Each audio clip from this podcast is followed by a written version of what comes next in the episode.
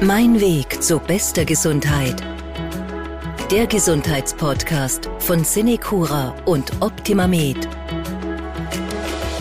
In Sachen Schlaf war es früher doch ein bisschen einfacher. Wenn die Sonne untergegangen ist, sind wir ins Bett gegangen. Wenn sie aufgegangen ist, sind wir dann wieder aufgestanden. Da sprechen wir jetzt natürlich von ganz, ganz früher. Heutzutage ist das alles ein bisschen komplizierter mit dem Schlaf. Der gesunde Schlaf ist zu einer richtigen Wissenschaft geworden. Herzlich willkommen zur heutigen Folge von Mein Weg zu bester Gesundheit. Ich bin Martin Hammerl. Unser Thema heute, der Schlaf und wie er so gesund wie möglich für uns abläuft. Dazu mein Gast heute, Primat Dr. Rita Wünscher. Sie ist die ärztliche Leiterin im Bereich Kur- und Gesundheitsvorsorge aktiv und Ambulatorium im Gesundheitsressort Bad Wimsbach. Guten, Guten Tag, Frau Tag. Doktor. Schön, Guten dass. Sie sich die Zeit nehmen. Dankeschön. Frau Doktor, warum schlafen wir Menschen? Wir schlafen äh, für unser Wohlergehen, um uns erholen von sozialem und psychischem Stress, physischem Stress, was uns tagsüber so aufgebürdet wird. Was passiert da im Schlaf? Im Schlaf startet eine ganz große Regeneration. Je nach Schlafstadien passieren unterschiedliche Dinge, äh, aber es wird vor allem Wachstumshormon ausgeschüttet. Das heißt, unsere Zellen erneuern sich definitiv, regenerieren sich, äh, Wunden heilen besser. Äh, es erfolgt auch eine Sortierung des tagsüber Erlebten, Gelebten und vielleicht Erlernten. Äh, es wird im Gehirn abgespeichert, absorbiert, sortiert, äh, geschlichtet und langfristig dann von einem schnellen Speicherform in die wichtigen Speicherzentren übermittelt.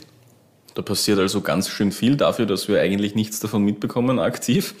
Sie haben die Schlafphasen schon angesprochen. Welche gibt es denn da? Man spricht von einer sogenannten Schlafarchitektur, die aus verschiedenen Schlafphasen besteht.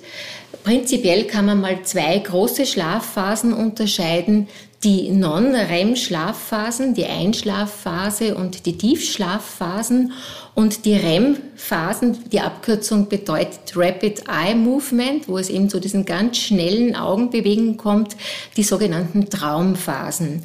Generell dauert so ein Schlafzyklus 90 Minuten bis 110 Minuten und die Schlafphasen wechseln so insgesamt vier bis fünfmal pro Nacht ab. Wir haben circa zwei bis vier Tiefschlafphasen und vier bis fünf Traumphasen. Und ist es dann auch wirklich so, dass wir in der Tiefschlafphase schwieriger aufzuwecken sind?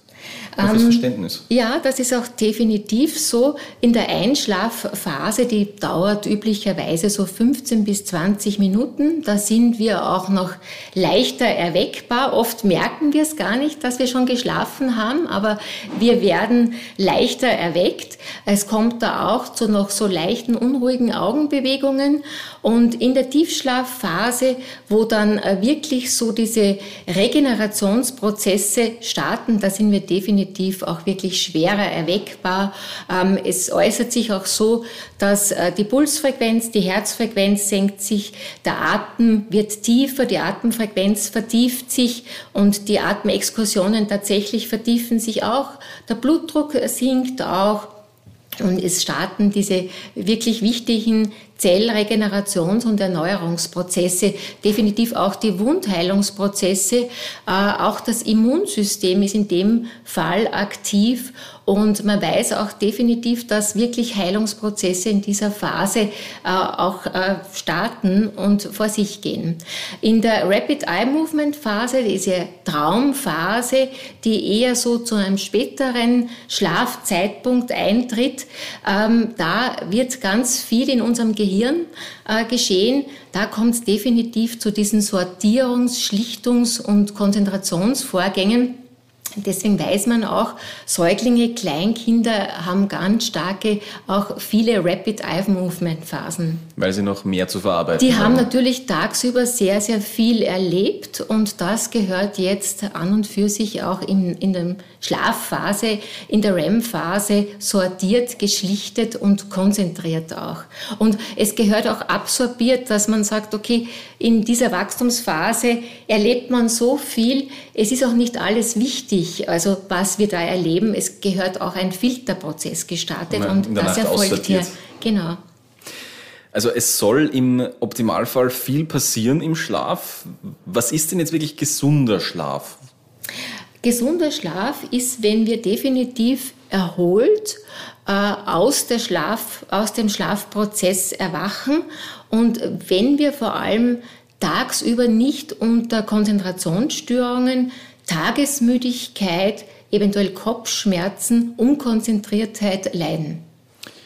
Umgekehrt gefragt dann, welche positiven Auswirkungen hat es, wenn wir richtig und genug schlafen? Ist das dann alles vermeidbar, diese Konzentration? Das ist alles vermeidbar, vor, allem denke ich auch in Zeiten wie diesen, äh, wenn wir an unser Immunsystem denken, dass auch das Immunsystem gestärkt wird. Da gibt es interessante Versuche, äh, indem man ähm, Probanden Hepatitis-Impfungen, Hepatitis B-Impfungen durchgeführt hat. Die eine Gruppe äh, durfte sich schlafen legen nach der Impfung, die andere musste wach bleiben und man hat definitiv festgestellt, dass die Gruppe, die schlafen dürfte, effektivere und eine höhere Antikörpertiter-Antwort produziert hat. Gut, das heißt, den positiven Schlaf merkt man. Was passiert bei Schlafentzug? Gerade vielleicht auch über längere Dauer gesehen, zu wenig schlafen, schlecht schlafen? Für mich als physikalische Medizinerin natürlich die Schmerzempfindlichkeit steigt. Also die Schmerz Patienten sind schmerzsensitiver, schmerzempfindlicher. Äh, vom Konzentrationsvermögen leidet die Reaktionszeit. Man weiß ja auch von den Unfallstatistiken, dass sehr gehäuft eben äh, Unfälle passieren durch äh, Sekundenschlaf, Tagesmüdigkeit und definitiv so, ähm, dass auch falsche Entscheidungen getroffen werden. Unausgeschlafen neigt man morgens dazu, falsche Entscheidungen in Entscheidungsprozessen zu treffen. Generell, wenn man nie gut schlaft, wenn sich dieser Prozess über mehrere Monate, vielleicht sogar Jahre äh, wirklich prolongiert, dann ist es so, dass Blutdruck steigt, dass vom Gemüt her eher depressive Verstimmungen zunehmen, Angststörungen und im Schlaf erfolgt auch ein sogenannter Reinigungsprozess im Gehirn. Also das Gehirn ist insofern interessant, weil es kein eigenes lymphatisches System besitzt. Und die Glia, diese bindegewebigen Strukturen im Gehirn mit dem körperlichen lymphatischen System für eine Entsorgung von äh, degenerativen äh, beziehungsweise Schadstoffen, die anfallen, zum Beispiel neuronspezifische Enolase oder Protein S, die dann allalong bei vermehrtem Anfall zu vermehrt degenerativen, neurodegenerativen Erkrankungen führen, die werden so entsorgt während der Schlafphase und insofern ist ein guter Schlaf auch ein Schutz vor späteren neurodegenerativen Erkrankungen. Zum Beispiel dazu gehören die demenziellen Erkrankungen, der Morbus Parkinson, ja, Einiges also. Ich habe auch etwas gelesen, äh, dass zu wenig Schlaf auch mit dem Appetit dann zu tun hat, dass ja, wir Heißhunger absolut. mehr bekommen. Zumindest ich kenne das von mir, muss ich ehrlich das sagen. Stimmt. Wenn ich zu wenig geschlafen habe, greife ich tatsächlich eher zu schlechtem Essen, habe ich das genau. Gefühl. Also wenn wir ausreichend schlafen, wird auch Leptin ausgeschüttet und wenn wir gut schlafen, haben wir auch keinen Hunger und keinen Durst und das können wir dem Leptin verdanken. Äh, umgekehrt, wenn wir zu wenig schlafen, wird der Gegenspieler Grelin ausgeschüttet ausgeschüttet und wir neigen eben zu diesen Heißhungerattacken speziell auf Kohlenhydrate. Gut, dass wir theoretisch genug schlafen sollten, wie viel auch immer das dann tatsächlich sein sollte, das haben wir, glaube ich, alle im Kopf. Wie lange schlafen wir denn wirklich in Österreich? Sind wir ein Volk von Gutschläfern oder achten wir da zu wenig drauf? Also generell schlafen wir gut sieben bis neun Stunden, kann man sagen, acht Stunden im Schnitt. Jetzt ist es aber so, dass unsere innere Uhr, die Taktung unserer Innenuhr ja genetisch vorgegeben ist. Jetzt gibt's äh, verschiedene Genotypen, nämlich die Lerchen und die Eulen. Die Lerchen sind die, die eher früh aufstehen, auch früh zu Bett gehen und die Eulen sind die, die eher ähm, eine längere morgendliche Aufwachzeit benötigen und eher spät zu Bett gehen. Äh, generell kann man sagen, sieben bis neun Stunden sind normal, aber wir wissen ja aus der Geschichte, äh, dass zum Beispiel Napoleon angeblich mit vier Stunden Schlaf auskam. Einstein 10 bis 12 Stunden schlief. Also ich denke, das ist genotypisch fixiert im Sinne unserer inneren Taktung. Aber gesund und erholsam wäre ein sieben- bis neunstündiger Schlaf. Eingestiegen sind wir in die Folge mit dem Hinweis darauf, dass wir uns früher nach der Sonne gerichtet haben beim Schlafen. Inzwischen ja durch die moderne Welt schwierig geworden mit Aufstehzeiten, mit Zu-Bett-Gehzeiten. Wäre es medizinisch gesehen eigentlich vernünftiger, wenn wir uns nach der Sonne richten würden? Absolut. Vor der Industrialisierung im 19. Jahrhundert waren wir auch so getaktet innerlich, dass wir äh, in der Früh bei Sonnenlicht, bei den ersten Sonnenstrahlen, wenn die ersten Sonnenstrahlen, die ersten Lichtstrahlen an unsere Lider gefallen sind, durch äh, Rezeptoren an der Netzhaut informiert wurden. Das wurde dann weitergeleitet ähm, mittels Sehnerv an das suprachiasmatische Nukleolus, eine Nervenzellansammlung oberhalb der Kreuzung des Sehnerves und dort findet eigentlich unsere innere Taktung statt. Ähm, über die Zirbeldrüse wird dann Melatonin ausgeschüttet. Melatonin ist schlaffördernd. Wenn es dunkel wird, schütten wir mehr Melatonin aus. Wenn es hell wird, eben in der Früh, wird die Melatoninspiegelsekretion gesenkt zugunsten des Cortisols ab 4 bis 6 Uhr morgens in der Früh steigt unser Cortisolspiegel, unser Adrenalinspiegel und wir sind bereit sozusagen fürs Tagesgeschehen. Äh, früher war unser Schlaf definitiv polyphasisch. Das heißt, wir sind mit dem äh, erwachenden Sonnenlicht aufgestanden. Wenn wir müde waren, zwischendurch haben wir uns mal kurz hingelegt und mit dem Schlafengehen der Hühner sind wir sozusagen auch schlafen gegangen.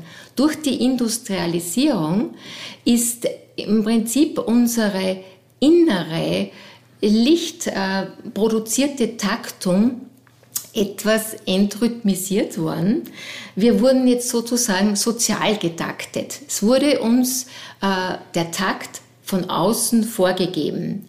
Äh, mit der Industrialisierung, mit unseren Arbeitszeiten. Wir müssen per Wecker und physiologisch zum Beispiel, wenn wir keine Lerche sind, um 5 Uhr in der Früh aufstehen, Arbeitsantritt um 6 Uhr und speziell bei Schichtarbeit oder bei äh, Klientel was viele Flugreisen durchführen muss, kommt es damit zu einer kompletten Verschiebung dieser inneren Taktik, Taktung.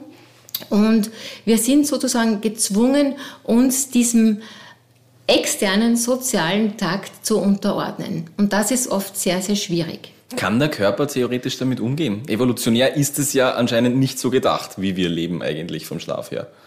Der Körper kann definitiv damit umgehen, aber es muss erlernt werden. Im Prinzip äh, ist sozusagen ein polyphasischer Rhythmus. Wir sind jetzt zu einem monophasischen Rhythmus gezwungen. Äh, wir stehen auf per Wecker, per Handyruf, gehen in unsere Arbeit, verrichten unser Tageswerk und legen uns dann nieder zum Schlafen. Im Prinzip wäre eine sag ich mal, äh, Polyphasie absolut empfehlenswert. Also ein Mittagsschlaf, wenn wir es wirklich ein so nennen, Ein kleiner? Powernap, mhm. äh, wobei die Betonung auf klein ist und kurz, weil ich soll ja natürlich während diesem Powernap nicht in eine Tiefschlafphase kommen, weil sonst bin ich schwer erweckbar und sicherlich nicht mehr bereit fürs Tagesgeschehen. Aber ein kurzer Powernap, wie es eigentlich in den asiatischen Ländern absolut Usus ist, ist absolut sinnvoll. Und es wäre zum Beispiel auch sinnvoll, weil wir verändern ja auch im Laufe des Lebens unsere Taktung. Äh, wenn wir jetzt anschauen, zum Beispiel Säuglinge und Kleinkinder, die schlafen ja nicht acht bis neun Stunden, sondern die schlafen zwölf Stunden, ja. zwölf bis 16 Stunden. Brauchen sie ja auch, weil wir haben vorhin schon erwähnt, äh, in diesen Traumphasen wird ja in ihrem Gehirn sehr, sehr viel konzentriert, absorbiert, verarbeitet, geschlichtet, sortiert, aussortiert. Das ist absolut essentiell für die. Jetzt ist es aber so, dass ähm, mit steigendem Alter, in der Pubertät zum Beispiel, 12., 16. bis 25. Lebensjahr diese Taktung sich wieder ändert. Zum Beispiel kindliche Lerchen werden zu pubertierenden Eulen und kindliche Eulen werden zu pubertierenden Supereulen, weil äh, sich hier der Schlafrhythmus etwas verschiebt nach hinten raus.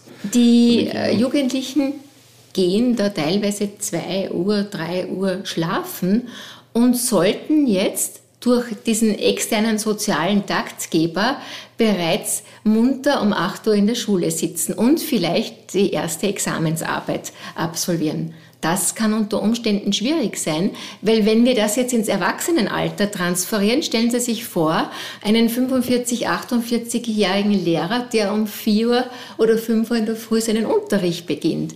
Das wollen wir dem ja auch nicht zumuten. Umgekehrt muten wir unseren Pubertierenden zu, absolut um 8 Uhr schon eine Klausurarbeit zu erledigen. Die Diskussion geht ja tatsächlich schon länger um, um, die, um die Verlegung der Beginnzeiten bei der Schule. Das heißt, Sie würden aus medizinischer Sicht auch sagen, eher nach hinten verlegen das Ganze? Eher Schulbeginn um 9 Uhr. Es gibt ja dazu eine sehr interessante dänische Studie, die festgestellt haben, wenn man eben kindliche pubertierende Eulen um 8 Uhr eine Klausurarbeit schreiben lässt, dass die definitiv schlechter ausfällt, wie wenn man sie eine Stunde später schreiben lässt. Gut, das ist das eine, wie sich im Laufe des Lebens das Schlafbedürfnis verändert. Je weiter wir dann voranschreiten, desto weniger Schlaf brauchen wir dann auch eigentlich, oder? Ähm, es ist so, dass äh, ältere Personen hauptsächlich äh, schon sehr, sehr früh äh, aufwachen. Das heißt, es kommt zu einer Verschiebung auch dieser Schlafphasen.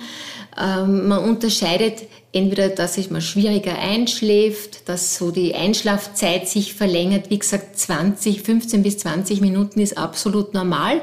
Wenn die Einschlafphase über 30 Minuten dauert, dann spricht man schon von einer Einschlafstörung. Dann kann es bei älteren Patienten definitiv auch zu Durchschlafstörungen äh, führen, zu öfter, oftmaligem Aufwachen beziehungsweise auch zu einer Verkürzung der Traumphasen. Äh, generell muss man bei den älteren Menschen aber oft hinterfragen, da sie ja auch tagsüber oftmalig kleinere Ruhezeiten einhalten. Und wenn man die dann zu ihrer definitiven Nachtschlafzeit addiert, dann kommen sie ja eigentlich auch wieder äh, sehr häufig auf die vorgegebenen ähm, ja, sieben, acht bis neun Stunden. Bei dementiell erkrankten älteren Patienten kommt es aber sehr oft dann zu einer Verschiebung dieses Schlafrhythmus äh, zugunsten einer Tagesschläfrigkeit und Tagesschlafzeit und sehr oft auch nächtlichen Wachzeiten. Wie wichtig ist es für den Körper, dass wir regelmäßige Bettzeiten einhalten? Ich denke, äh, sehr, sehr wichtig, weil, wie gesagt, im Schlaf diese äh, Regenerationsphasen starten. Es ist auch wichtig, eine Regelmäßigkeit im Schlafrhythmus sich anzugewöhnen, dass man sagt, okay, wann ist die letzte Abendmahlzeit, wann ist der letzte Sport am Tag, an dem ich mich definitiv ausbaue, äh, was soll ich denn noch in den Stunden vor vorm Schlafengehen erledigen, äh, dass man auch ein gewisses Ritual etabliert, ein Schlafritual, in dem ich auch tageszeitlich gegen Abend zur Ruhe komme, vielleicht ein angenehmes Buch lese, äh, angenehmes Bad äh, vollziehe und mich mit angenehmen, äh, harmonisierenden, stressreduzierenden, entspannenden Dingen beschäftige um mich selbst zur Ruhe zu bringen. Und dann sollte man schon konsequent äh, gewisse Schlafzeiten, Schlafensgehzeiten einhalten und auch ähm, Weg- bzw. Aufwachzeiten. Wir sprechen heute über das Thema Schlaf und vor allem auch gesunder Schlaf. Jetzt gibt es natürlich Schlafstörungen. Wann ist denn mein Schlaf medizinisch definiert gestört? Also so, dass ich wirklich sage, okay, wir sprechen hier von einem Leiden, von einer Krankheit. Definitiv, wenn der Schlaf nicht erholsam ist.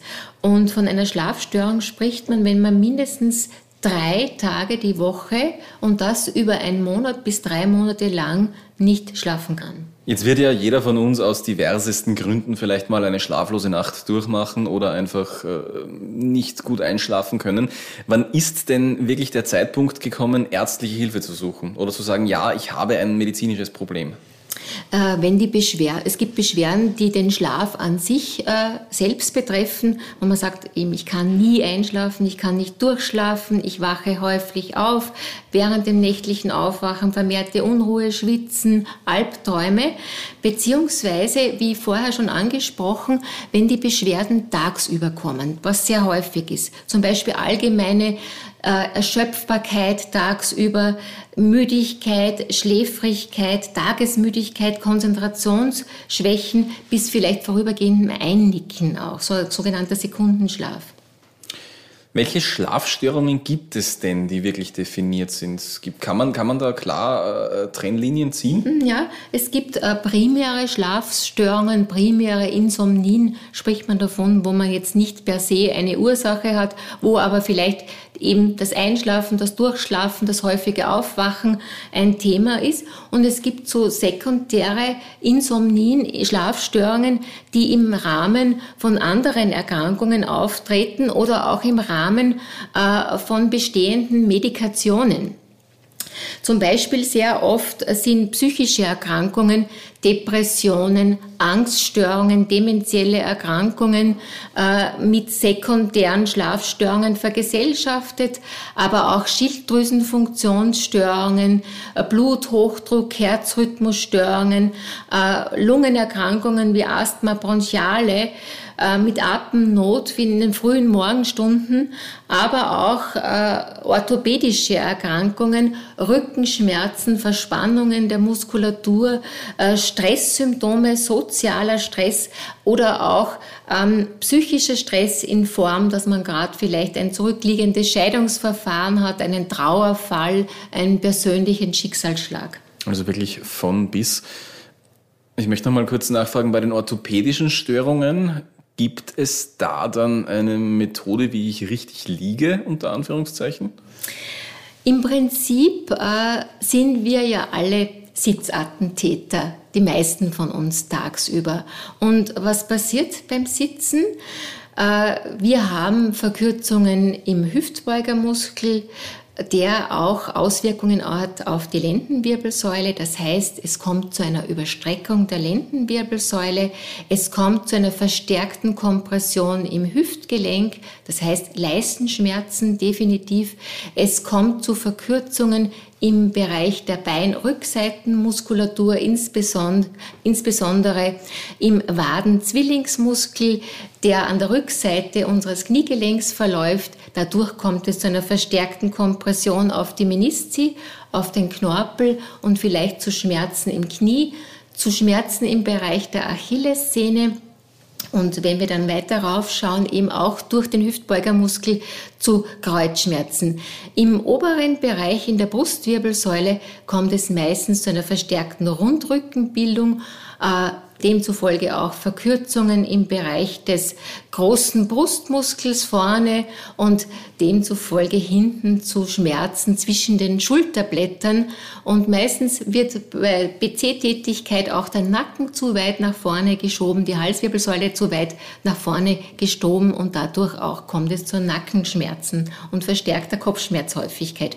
Und wie könnte man das jetzt im Schlaf sinngerecht ausgleichen, indem ich einfach versuche, diesen Verkürzung, strukturellen Verkürzungsmustern entgegenzuwirken, dass ich vielleicht versuche, wenn ich gerne auf der Seite schlafe, auf der Seite schlafe und die Beine wieder angewinkelt habe, dass ich mir schon bewusst wird, dass ich dieses Verkürzungsmuster im Hüftbereich auch wieder produziere, dass ich versuche, die Beine auszustrecken, vielleicht ein Kissen zwischen die Knie gebe oder noch besser am Rücken liege die Beine ausstrecke, versuche gleich einmal meine Zehenspitzen zu mir ranzuziehen, die Decke drüber zu schlagen, dass ich mehr Stretch auf die Achillessehne habe und dass vor allem auch diese Zwillingswadenmuskeln auch gestreckt verlaufen, dass die Hüfte entspannt ist und der Hüftbeugermuskel äh, gedehnt wird.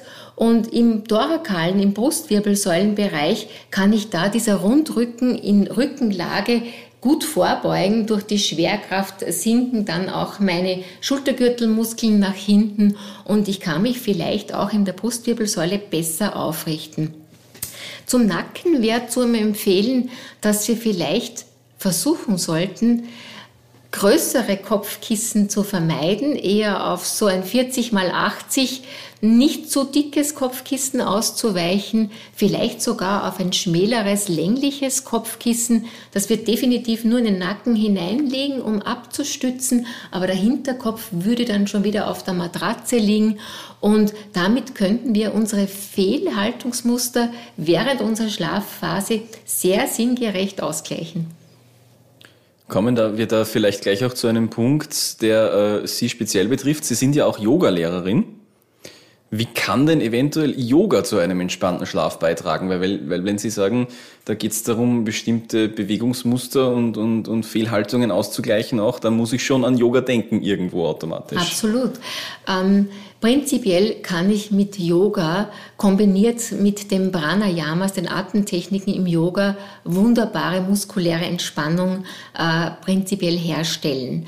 Und dass vielleicht einige äh, yogische Übungen vorm Schlafengehen auch durchzuführen, wäre absolut sinnvoll, weil ich eben einerseits diesen Fehlhaltungsmustern vorbeugen kann, aber prinzipiell auch die Muskulatur schön entspannen kann und vielleicht auch mit den richtigen Atemtechniken begleitend äh, den Stressfaktor auch reduzieren kann. Es gibt ja gegen Schlafstörungen auch viele Naturmittel. Baldrian fällt mir da zum Beispiel als erstes ein. Hilft so etwas Ihrer Meinung nach? Äh, definitiv. Also bei Schlafstörungen würde ich auch raten, mit äh, sogenannten Naturheilmitteln zu starten. Baldrian wirkt sehr gut beruhigend. Äh, lindert nervöse Erschöpfungszustände, wirkt entspannend, ebenso auch wie Hopfen, Melisse, sehr, sehr gut, wirkt auch entspannend, speziell wenn zum Beispiel auch Schlafstörungen durch Magen-Darm-Probleme äh, auftreten, ein nervöser Magen, ein Reizdarm beziehungsweise saures Aufstoßen. Da würde auch Melissentee sehr, sehr gut helfen. Passionsblume wirkt auch sehr entspannend ja, wir haben da schon einige Tools aus der Mutter Natur. Die schon Jahrhunderte in Verwendung sind, teilweise. Wenn es aber dann doch mit Naturheilmitteln nicht mehr hilft, wie kann ich Schlafstörungen im Extremfall medikamentös behandeln? Es gibt äh, sogenannte schlaffördernde Mittel, prinzipiell auch bei älteren Herrschaften, wo auch vielleicht depressive Verstimmungen schon ein Thema sind, gibt es schlaffördernde Antidepressiva. Dann gibt es diese große Gruppe der Benzodiazepine, dieser Beruhigungsmittel, wobei man sagen muss, diese Medikamentengruppe macht abhängig und man sollte sie wirklich zeitlich limitiert, also zeitlich kurz verordnen. Und äh, die meisten Ärzte haben auch ein bisschen Bauchweh und ein schlechtes Gefühl, wenn sie das dauerhaft verordnen. Das heißt, man soll es über einen zeitlichen Umfang, wenn wirklich Ausnahmezustände sind, wenn, wie gesagt, ein Trauerfall, irgendein besonderes Ereignis eingetreten ist, wenn man etwas vorhat, wo man am nächsten Tag definitiv ausgeschlafen sein muss, dann hat diese Substanzgruppe, diese Benzodiazepingruppe und diese äh, Z-Substanzen haben da ihre Berechtigung. Aber nur kurzzeitig, nur als letzte, letzte äh, dosi richtig dosiert, kurzzeitig und immer unter ärztlicher Überwachung. Bevor es aber wirklich notwendig ist, Medikamente zu nehmen, gibt es hoffentlich auch andere Mittel, wie ich mich zu äh, einem gesünderen Schlaf bringe. Was sind denn zum Beispiel förderliche Aktivitäten für einen gesunden Schlaf vor dem Zubettgehen? Was ist da empfehlenswert? Tagsüber viel Tageslicht zu tanken, also raus in die Natur, dort am besten tagsüber am Nachmittag noch Sport betreiben. Anstrengende Sportarten sollten eher so auf den Nachmittag verlegt werden. So drei, vier Stunden vor den zu Bett Zeiten sollte man definitiv keinen anstrengenden Sport machen. Generell sollte man auch nicht zu üppig, nicht zu fett und nicht zu kohlenhydratlastig drei bis vier Stunden vor dem zu Bett gehen essen. Äh, man sollte aber auch nicht hungrig ins Bett gehen, weil da kann man wahrscheinlich auch nicht gut schlafen. Aber so leichte Kohlenhydrate, leichte Eiweißkost ist absolut sinnvoll, aber wie gesagt auch hier nur drei Stunden vorm zu Bett gehen. Man sollte achten auf geregelte Schlafzeiten, möglichst geregelt und generell sollte man eigentlich nur müde ins Bett gehen. Man sollte schauen, dass man vielleicht einen ruhigen ruhigen, also lärmgeschützt, also für Leute, die in den Städten wohnen, Doppelverglasung oder nötigenfalls, wenn man einen lauten Nachbarn hat, Ohrstöpsel in die Ohren und einen ruhigen, abgedunkelten Raum und auch die Raumtemperatur absenken.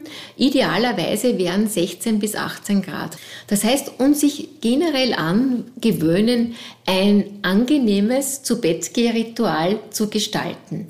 Das heißt, Situationen, Tools, die mit der Arbeit assoziiert sind, wie Smartphone, Laptop, auch Fernsehen aus dem Schlafzimmer verbannen, weil man ja auch weiß, dieser Blaulichtfaktor in den LED-Lampen äh, dämpft definitiv die Melatoninproduktion. Wir kommen da gar nicht in einen Schlafmodus, falls man einen Wecker hat, auch den niederlegen mit dem Display zum Boden, dass man auch nicht verleitet ist, dort ständig drauf zu schauen. Man sollte sich wirklich ein angenehmes Schlafritual angewöhnen. Das heißt, dieser alte, nicht ganz ernst gemeinte Spruch, das Bett nur zum Schlafen und für ja, Sie wissen schon verwenden. Die auch absolut entspannend sein können. das heißt, das hat tatsächlich einen ernsthaften Hintergrund. Ja, absolut. Also man, man kommt da besser in diesen ähm, Abschaltmodus und gut wäre auch ein Buch zu lesen.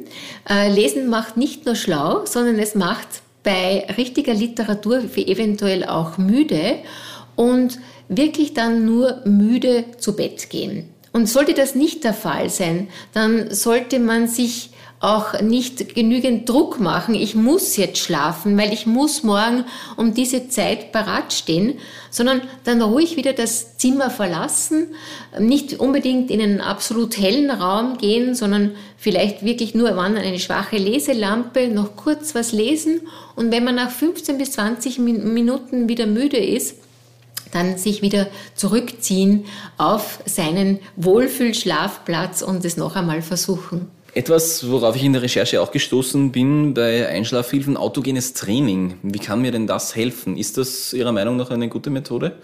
Äh, absolut gut. Das sollte nur wie viele Trainingssituationen zuerst geübt werden. Das heißt, ich empfehle da diesbezüglich äh, wirklich äh, eine Gruppe äh, zu besuchen, eine Kleingruppe, einen Kurs einmal pro Woche, sich in diesen Techniken der Autosuggestion unterweisen zu lassen. Da werden auch üblicherweise genau diese Schlafphasen noch einmal abgeklärt. Wie hat ein gesunder Schlaf auszusehen? Welche Phasen gibt es? Wie lange brauchst du zum Einschlafen, Durchschlafen, Aufwachen? Und dann äh, kann man mal sagen, wo wird man denn da selbst abgeholt? Und dann wird man durch autosuggestive Methoden äh, in eine sehr, sehr schöne Entspannung geführt. Nur das muss geübt werden, dass man es dann bei Zeiten, in Phasen, wo man es dann braucht, auch gut abrufen kann. Dass man sich da nicht wieder unnötig Druck macht, wenn es nicht funktioniert gleich. Es gibt ja auch so Hausmittel wie, ähm, wie Milch und Honig zum Beispiel. Milch mit einem Schuss Honig. Funktioniert das, glauben Sie, beim Einschlafen? Ja, das, das funktioniert. Ich kann da nur empfehlen, ähm, die goldene Milch der ayurvedischen Medizin, sozusagen das Kurkuma-Latte, warme Milch, ein Teelöffel Kurkuma einrühren. Äh, man kann ruhig auch das mit Honig äh, süßen und äh, vielleicht noch ein bisschen Vanillemark dazu kratzen. Also von der Vanilleschote. Vanille wirkt sehr, sehr beruhigend, wirkt sehr entspannend und diese goldene Milch, diese verfeinerte goldene Milch mit Vanille und Honig und vielleicht auch noch eine Prise Zimt, das senkt sogar den Blutzucker, äh, schmeckt nicht nur sehr gut, sondern auch durch die Aromen, durch die Gerüche komme ich in einen Wohlfühlmodus und gleichzeitig habe ich auch noch diese entspannende Wirkung durch die Inhaltsstoffe. Ein Begriff, der im Zusammenhang mit Berichterstattung über Schlaf, mit Literatur über Schlaf oft vorkommt, ist das Melatonin. Wir haben es heute auch schon mal erwähnt. Vielleicht äh, noch einmal in Kürze, was ist denn das eigentlich und, und wofür brauchen wir das? Melatonin wird von der Zirbeldrüse äh, produziert und Melatonin bringt uns in einen Schlafmodus. Äh, Melatonin entsteht aus Vorstufen von L-Tryptophan, dieser äh, Aminosäure L-Tryptophan, die mir auch sehr gut äh, von über Nahrungsmittel zuführen können. Also L-Tryptophan kann nahrungsmäßig substituiert werden und fördert und führt auch zur Produktion von Melatonin und Melatonin führt uns definitiv wird in der Zirbeldrüse produziert und führt uns in den Schlafmodus, wird in der Nacht äh, ausgeschüttet von der Zirbeldrüse. Und die Zirbeldrüse stellt dann die Melatoninproduktion wieder ein, wenn Tageslicht auf die Netzhaut äh, folgt. Und dann wechselt sozusagen Melatonin mit dem Cortisol. Melatonin sinkt und Cortisol äh, und Adrenalin steigen dann in den frühen Morgenstunden an. Da sind wir ja dann auch eben beim Blaulicht von Smartphones, von Fernsehern, von Laptops. Gerade in den letzten Jahren ja äh, der Fokus ziemlich darauf, ist das dann wirklich so, dass das Melatonin dadurch äh, die Ausschüttung gestört wird? Ja, Melatoninproduktion äh, wird, äh, sage ich mal, nicht ganz unterdrückt, aber es wird zumindest reduziert und minimiert. Das heißt, kein Smartphone, kein Fernseher? Kein Smartphone, keine Blaulicht-LEDs im Schlafzimmer. Welche Rolle spielen Bett und Matratze bei einem gesunden Schlaf? Gibt es da eine Faustregel oder ist das für jeden unterschiedlich? Das, das ist unterschiedlich, sollte? hängt natürlich ab von der Struktur der Person an sich. Ist das eine eher, sage ich mal, übergewichtige Person, normalgewichtig, groß, klein? Was sind so die Vorlieben und was sind vielleicht die Problemzonen? Generell kann man sagen, es gibt Federkernmatratzen. Da sind pro Quadratmeter Matratze äh, bestimmte Anzahl von Metallfedern. Die sind natürlich sehr formstabil und eignen sich sehr gut für schwere Menschen. Dann gibt's äh, diese Latexmatratzen, die einerseits aus Natur, aber auch auf, aus Kunststofflatex äh, basieren und die sind eher formelastisch, so mittelfest und eignen sich so für normal strukturierte Personen, äh, bieten aber schon auch gute ähm, Körperzonenabstützungen. Das sollte man prinzipiell beim Kauf einer Matratze überhaupt achten, dass zumindest mindestens drei bis fünf Körperzonenabstützungen vorhanden sind und dass auch die Matratze biegeelastisch ist. Dann gibt's noch diese Kaltschaummatratzen, die so aus Polyurethan äh, bestehen und die sich sehr gut so der Körperform anpassen. Aber ich denke, äh, jeder sollte Probe liegen, sollte die Wahl seiner Matratze mm, davon abhängig machen, wo er sich wohlfühlt und wo er besonders ohne Beschwerden und ohne Schmerzen und ohne stärkere muskuläre Verspannungen dann aufwacht. Das heißt, von vornherein besser oder schlechter ist da keins dieser Materialien für die Matratze? Absolut nicht.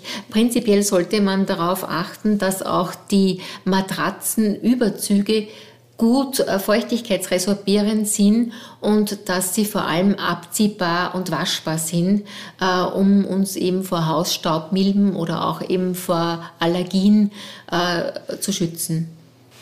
Eine Lebensphase, in der gesunder Schlaf auch oft ein Thema wird, ist die Menopause. Wie schaut das da aus? Wie, wie, wie sieht da Ihr ärztlicher Rat aus? Naja, bei der Menopause kommt es durch den absinkenden Östrogenspiegel auch äh, Östrogen hat auch einen Einfluss auf die Produktion und Konzentration von Serotonin, unserem Entspannungs-, unserem Wohlfühlhormon und auch weiteren Botenstoffen des Gehirns, zum Beispiel Acetylcholin und Noradrenalin. Und ein Mangel von körpereigenen Serotonin kann dann auch zu depressiven Verstimmungen auch während dieser Wechselphasen kommen. Und äh, es ist auch so, dass bei Wechsel Beschwerden oft auch eine Reizbarkeit vorhanden ist, Schlafstörungen, generell Frauen in der Menopause auch eine äh, verstärkte innere Unruhe bemerken. Da hat sich auch der Einsatz von homöopathischen Mitteln sehr gut bewährt, zum Beispiel Sepia, die Tinte des Tintenfisches. Das hilft ganz gut bei Beschwerden wie Ängstlichkeit, äh, Schlafproblemen während der Wechselphase oder auch bei verstärkter Reizbarkeit oder auch Cimicifuga aus der Traubensilberkerze, äh, was sehr gut Schlafstörungen verbunden mit innerer Unruhe äh, lindert. Frau Doktor, das ist ja heute schon unser zweites Gespräch. Wir haben ja schon äh, für unseren Podcast eine Folge über Yoga aufgenommen. Jetzt bei diesem Thema liegt da natürlich dann die Frage nahe, wie sieht es für das Einschlafen aus? Haben Sie da vielleicht eine kurze Übung aus dem Bereich Yoga, die äh, mich vor dem Einschlafen entspannt und die Sie da empfehlen können? Äh, vielleicht drei kurze Übungen, äh, falls man nicht einschlafen kann, weil man Rückenschmerzen hat. Dann würde ich empfehlen, sich äh, auf einer weichen Decke oder Matte auf den Rücken am Boden liegen, mit dem Gesäß sehr nahe zu einer Wand rutschen und die Beine gestreckt nach oben an der Wand ablegen.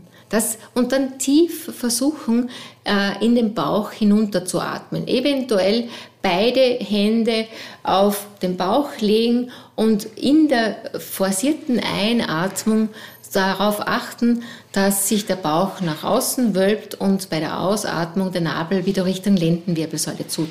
Das entspannt sehr, sehr gut den unteren Rücken und kombiniert mit einer tiefen yogischen Atmung auch äh, reduziert es den Stress.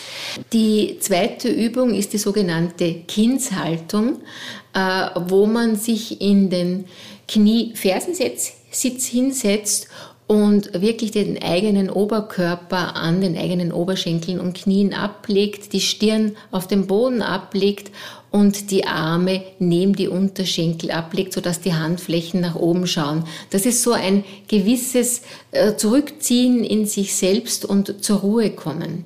Und die dritte Übung, eine meiner besonderen Lieblingsübungen, äh, mit denen ich gerne einen Yoga-Unterricht abschließe, ist das Shavasana, die sogenannte Totenhaltung, wo man sich auch in Rückenlage begibt, beide Beine ganz locker nach außen fallen lässt, die Arme neben den Körper ablegt, sodass die Handflächen nach oben schaut, den Kopf ablegt ohne Unterlage nochmal kurz den Kopf hebt und schaut, ob man gerade ausgerichtet ist, ob man ohnehin keine Kurve, keine Biegung macht und sich dann noch einmal ablegt.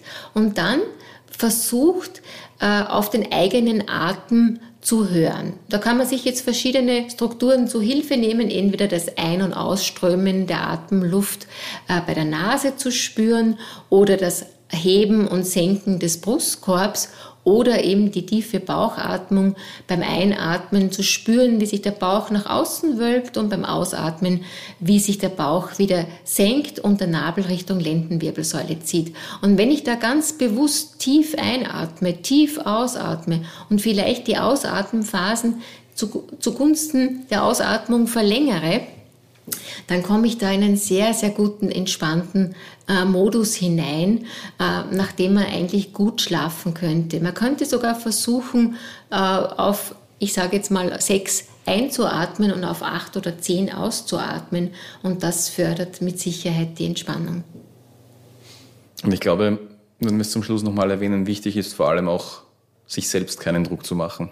Sich selbst keinen Druck zu machen, nicht ähm, den Druck, ich muss jetzt zu dieser Zeit äh, einschlafen unbedingt, damit ich morgen ausgeschlafen bin, sondern ich gehe schlafen, wenn ich müde bin und äh, wirklich ein angenehmes Ritual zu schaffen, um einzuschlafen.